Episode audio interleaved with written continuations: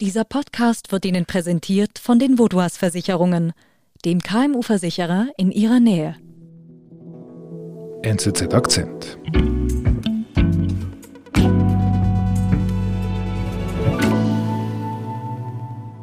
Was bisher geschah.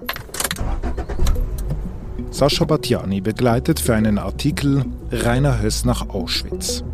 Rainer Höss ist der Enkel von Rudolf Höss, dem Kommandanten vom KZ Auschwitz, wo über eine Million Menschen den Tod in den Gaskammern fanden. Mich hat interessiert, mit einem der Nachkommen dieses eines der größten äh, Mörders der Geschichte sozusagen nochmal an diesen Ort zu gehen, der quasi als Symbol für die, für die Shoah gilt. Auf der Fahrt gibt sich Rainer Höss sympathisch und gesprächig und vor allem als Kämpfer gegen rechts. Mein Großvater für mich ist ein Massenmörder, für den Rest der Familie ist er ein Held. Batjani und Hess besuchen gemeinsam das ehemalige KZ und Sascha Batjani ist tief beeindruckt. Da kommt so wahnsinnig viel zusammen an diesem einen Punkt, so viel Geschichte, so viel Leid. Nach mehreren Tagen in Auschwitz fahren sie gemeinsam zurück. Und er hört nicht auf zu reden. Man sieht, wo es hinführt, zu millionenfachen Massenmord. Und es ist letztlich auch wie so eine Art Beruf geworden. Also er ist der Enkel von diesem Monster. Zurück in Zürich publiziert Batjani seinen Artikel und danach meldet sich ein anderer Journalist bei ihm. Und diese Recherchen dieses Journalisten decken dann eigentlich auf, dass ich, äh, dass ich mich von Höss täuschen ließ.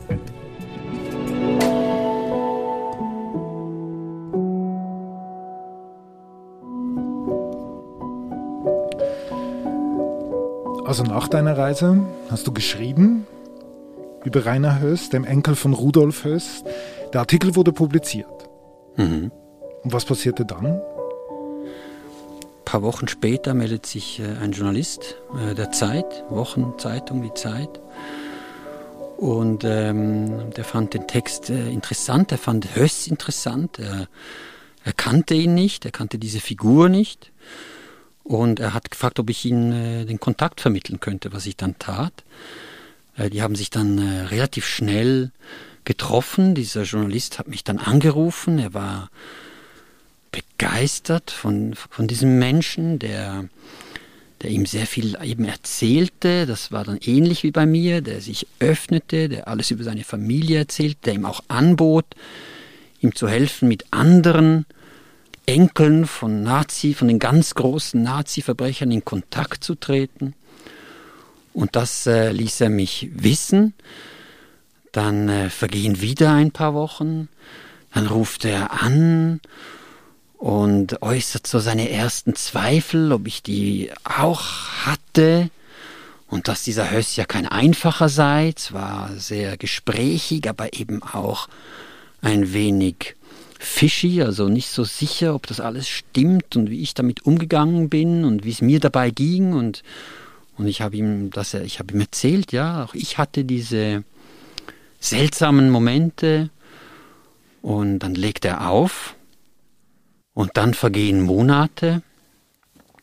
Ich habe das dann auch vergessen und dann erscheint äh, der Text dieses Journalisten und da standen dann Dinge drin, die, die mich sehr, sehr beschäftigten mhm. und äh, die meine Recherchen auch äh, untergraben haben und mich ja, irgendwo in Kritik brachten. Was, was erfährst du da durch den Artikel? Also was steht da? Da der Journalist erfährt von, von einem Prozess, Davon konnte ich nichts wissen. Das fiel nicht sozusagen in meine Zeit. Das war danach. Und dieser Gerichtsprozess fördert zutage, dass die Strafakte von Höss, von diesem Rainer Höss, dem Enkel, dass die sehr umfangreich ist.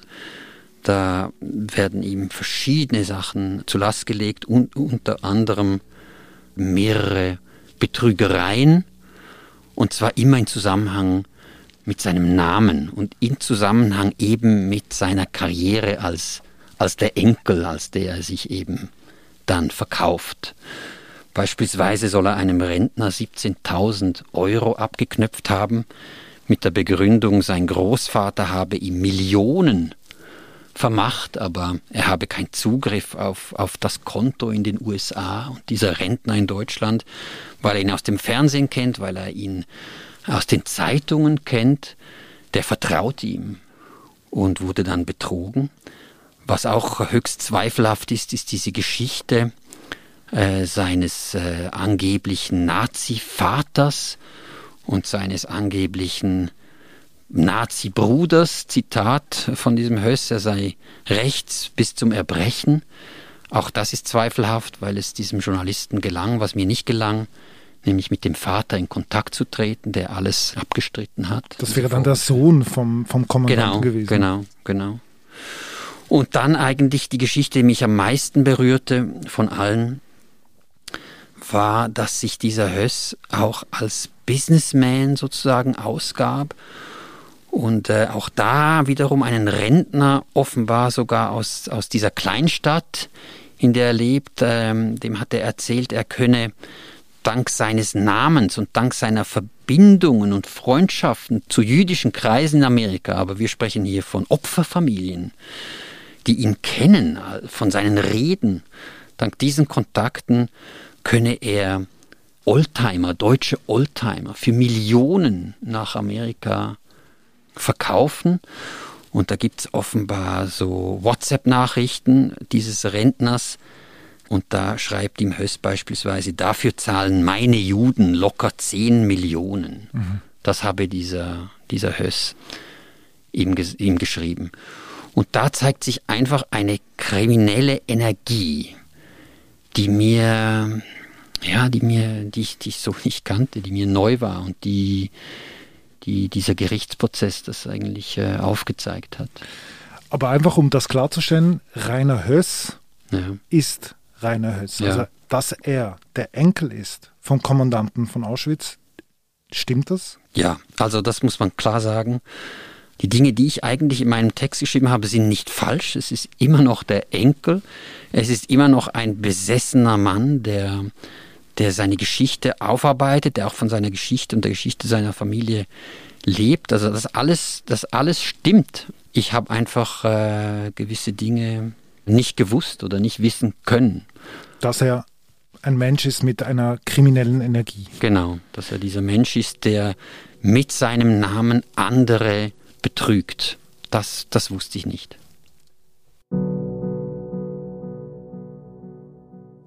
Dieser Artikel in der Zeit, der ist ja an Ostern publiziert worden. Was hat das mit dir gemacht, dass du quasi diesen Artikel in den Händen hältst? Das hat mich natürlich erschüttert. Äh, ich habe diesem Höss irgendwo auch vertraut, mit dem mehrere Tage verbracht. Ich habe stundenlang mit dem telefoniert und geredet und, und da steht da stehen dann Dinge, die diesen Mann in einem ganz anderen Licht äh, darstellen. Und das hat mich natürlich extrem beschäftigt. Das hat mich äh, an mir zweifeln lassen, an äh, meinen beruflichen Fähigkeiten. Ich äh, dachte, ich bin dem Menschen auf den Leim gegangen. Ich bin, ich habe ähm, ich habe die Warnlampen vielleicht auch nicht äh, gesehen, nicht sehen wollen. Ich weiß nicht, schwierig, schwierige wenn ich aber an die letzte Folge denke, wo du uns äh, von der Reise nach Auschwitz erzählt hast, ähm, da hast du ja deine Zweifel angedeutet. Und, und du hast ja gemerkt, was für ein, wie soll ich sagen, was für ein zwiespältiger Mann er ist. Nein, die Zweifel, dass das, mir war schnell klar, dass das ein schwieriger Mensch ist. Aber ähm, das macht ihn ja als Journalisten auch zu einem interessanten Protagonisten. Also schwierige Menschen sind ja per se auch interessant. Also das habe ich auch so geschrieben. Das ist ein schwieriger Mensch. Das ist ein, ein manischer Mensch. Der hat aber auch eine wahnsinnig, muss man sagen, auch wenn ich ihn jetzt nicht verteidigen möchte, aber er hat ja auch eine sehr schwierige Biografie. Mhm, das ist klar. eine historische Last auf seinen Schultern, die können wir aus der Schweiz gar nicht begreifen. Mhm. Wir können nicht verstehen, wie sich das anfühlt, der Enkel eines Mannes zu sein, der 1,1 Millionen Menschen vergast hat. Das können wir gar nicht das können wir nicht verstehen. Und deshalb, wie soll ich sagen, deshalb wusste ich und fand das auch nachvollziehbar, dass das ein gebrochener Mann ist, der seltsam ist. Mhm. nichtsdestotrotz habe ich, hab ich gemerkt, dass ich, dass ich äh, einfach einzelne Dinge übersehen habe und einzelne Dinge damals nicht gewusst habe. Und äh, das wollte ich nicht auf mir sitzen lassen. Und deshalb habe ich äh, mich dann dazu entschieden, einen zweiten Text über diesen Mann zu schreiben. Und der kam dann zwei Jahre später eigentlich, nach dem ersten. Ich wollte das Bild dieses, dieses Enkels vervollständigen und ich wollte die ganze Geschichte dieses Rainer Höss erzählen, weil ich diesen Makel des ersten Textes nicht auf mir sitzen lassen wollte. Und kannst du denn jetzt sagen, warum Rainer Höss so geworden ist? Also hat es jetzt mit, mit seiner gebrochenen Biografie zu tun oder eher, dass er einfach schlicht kriminell ist und, und seinen Namen ausnutzen wollte? Ja, ich, ähm, ich, ich, ich kann da keine äh, so psychologische Diagnose abgeben. Da fehlt mir das Rüstzeug, um da wirklich in sein Hirn zu sehen. Ich bin kein Psychoanalytiker, er lag auch nicht äh, vor mir wochenlang oder monatelang auf der Couch. Aber ihr wart im Auto schon. Wir waren Stunden im Auto, ja.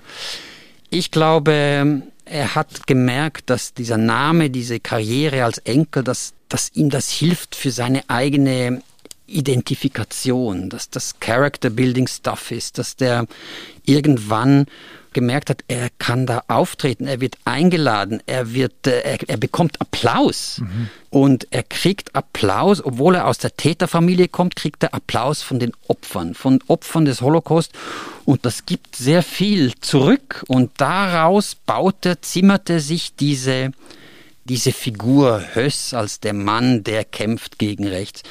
Und ich denke, was ihm passiert ist, ist, dass er immer mehr wollte. Ja, von Applaus wird man auch süchtig. Genau, Applaus ist dieses süße Gift und, und ich glaube, er, er wollte mehr und deshalb glaube ich auch, dass da mein äh, Satz meines Textes, er ist ein Süchtiger und, und er braucht Stoff, ich glaube, der ist gar nicht so falsch, weil äh, er wollte dann einfach immer mehr und eben sind er schon Opportunist. Also er hat dann einfach alles gemacht. Also er ging, nochmal, er ging an Schulen, er trat auf, und dann hat er eben auch gemerkt, Moment, ich kann mit dem Namen auch Geld machen. Auf alle alle erdenklichen Weise eben äh, Betrügereien, den Namen falsch einsetzen und so weiter. Er hat sich da auch irgendwie so ein bisschen berauscht an dieser ganzen Sache. Und das auf eine ziemlich clevere Art.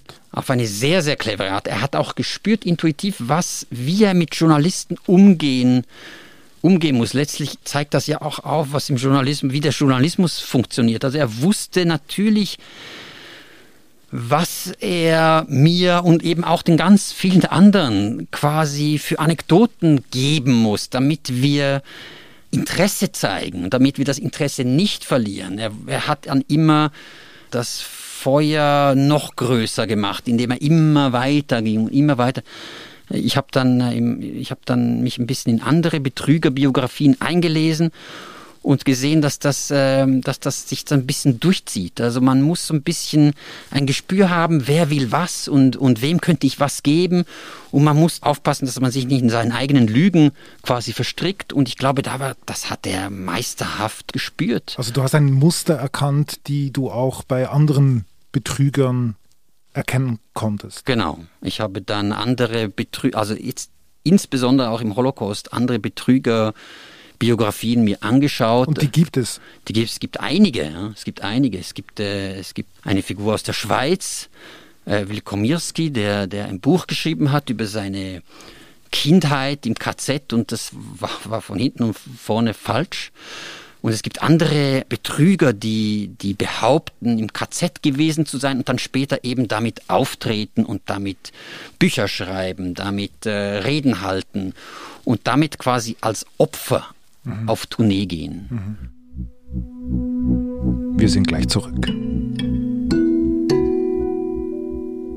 Laptops, Zahlungsterminals, Tablets und andere technische Geräte sind bekanntlich unverzichtbare Werkzeuge im Büroalltag. Versichern Sie sie mit der Inventarversicherung der Vaudoise, ganz einfach gegen Schäden oder Zerstörung, aufgrund von Kurzschluss, Überspannung, falscher Bedienung, Fahrlässigkeit böswilliger Handlungen und Sabotage sowie einfachem Diebstahl.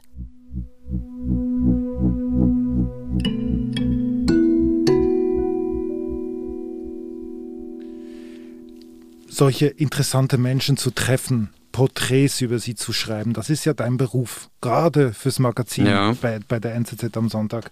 Was hat denn diese Geschichte jetzt mit dir gemacht? Das wird ja jetzt nicht das letzte Mal sein, dass du besondere Menschen triffst. Ja, stimmt. Was hat das mit mir gemacht? Also es hat mich schon äh, zweifeln lassen und ich bin mir nochmal wie bewusst geworden, dass Menschen, die man trifft, auch wenn man sie im Auto stundenlang trifft, dass die auch eine andere Seite haben, die sie eben nicht erzählen. Dass jeder Mensch äh, äh, nur das von sich gibt, was er, was er sagen möchte und was er das Gefühl hat, das gut ankommt. Und das kennen wir von uns allen, dass wir dann die anderen Sachen, die, die, die erzählen wir natürlich nicht. Und ich glaube, als Journalist tut man gut daran, wenn man mit diesem Mindset an Menschen rangeht, dass man weiß, hey, der erzählt dir das, das wird schon einigermaßen stimmen, aber der hat auch noch eine ganz, ganz andere Geschichte und dass man das immer im Kopf behält. Also du bist äh, skeptischer geworden. Ich bin skeptischer geworden. Ich habe auch viele, viele Reaktionen erhalten von anderen Journalisten auf meinen zweiten Text, in dem ich das eben alles irgendwo reflektiere. Sehr viele Journalisten, die mir geschrieben haben, dass ihnen das auch irgendwo irgendwie mal passiert ist, dass sie Menschen porträtiert haben und dann ein Jahr später kommt heraus, dass dieser Mensch ganz anders ist und ähm, ja, dass das eigentlich etwas ist, was in unserem Beruf häufig vorkommen kann, diese, diese Falle.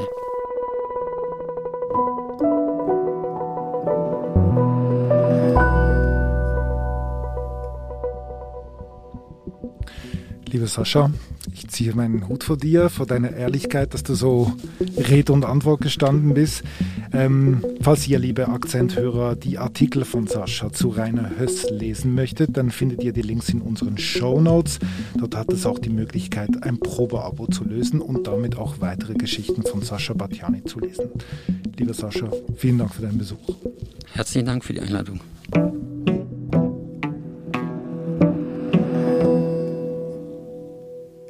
Das war unser Akzent. Unsere Folgen werden von Benedikt Hofer produziert. Ich bin David Vogel. Bis bald.